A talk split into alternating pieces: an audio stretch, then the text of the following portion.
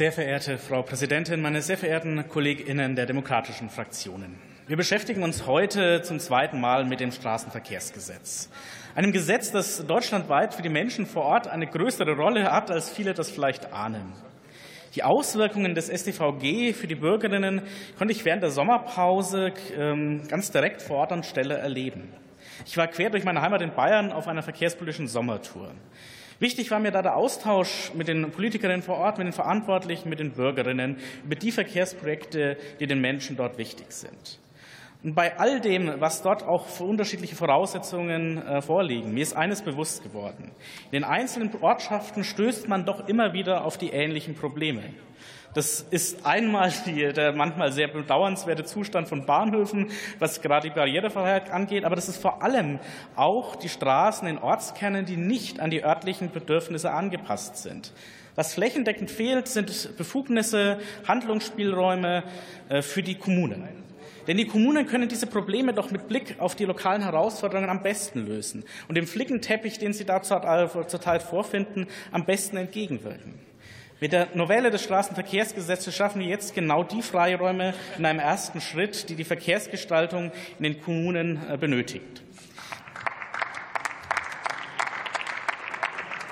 Denn der Verkehr muss unabhängig vom Fortbewegungsmittel an die örtlichen Bedingungen angepasst sein. Wir reden beispielsweise von Parkkonzepten, Fußgänger, ähm, äh, von Fußgängererleichterungen für Fußgänger und aber auch von Tempo-30-Zonen, die äh, wir einführen können.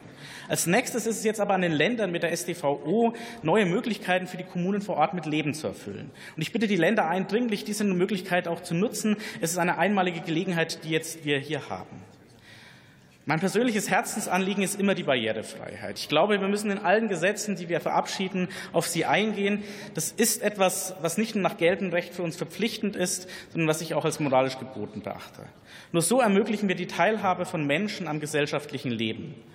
Mein Appell ans Bundesministerium ist aber auch, dass wir jetzt gerade bei der Prüfung der Straßenverkehrsordnung die Barrierefreiheit deutlich stärker mitdenken. Im Koalitionsvertrag haben wir uns dazu einen klaren Auftrag gegeben. Und mit diesem Entschließungsantrag, den wir heute beschließen werden, machen wir das auch noch mal ganz deutlich. Für mich ist klar, dass eine erfolgreiche Politik auf den Wünschen und den Bedürfnissen der Menschen eingehen muss. Deshalb ist es gut, dass wir mit dem vorliegenden Gesetz den Kommunen jetzt endlich diese Handlungsspielräume ermöglichen. Was sie, denn sie brauchen vor Ort einen sicheren und besseren Verkehrsraum, und das schaffen sie jetzt. Vielen Dank.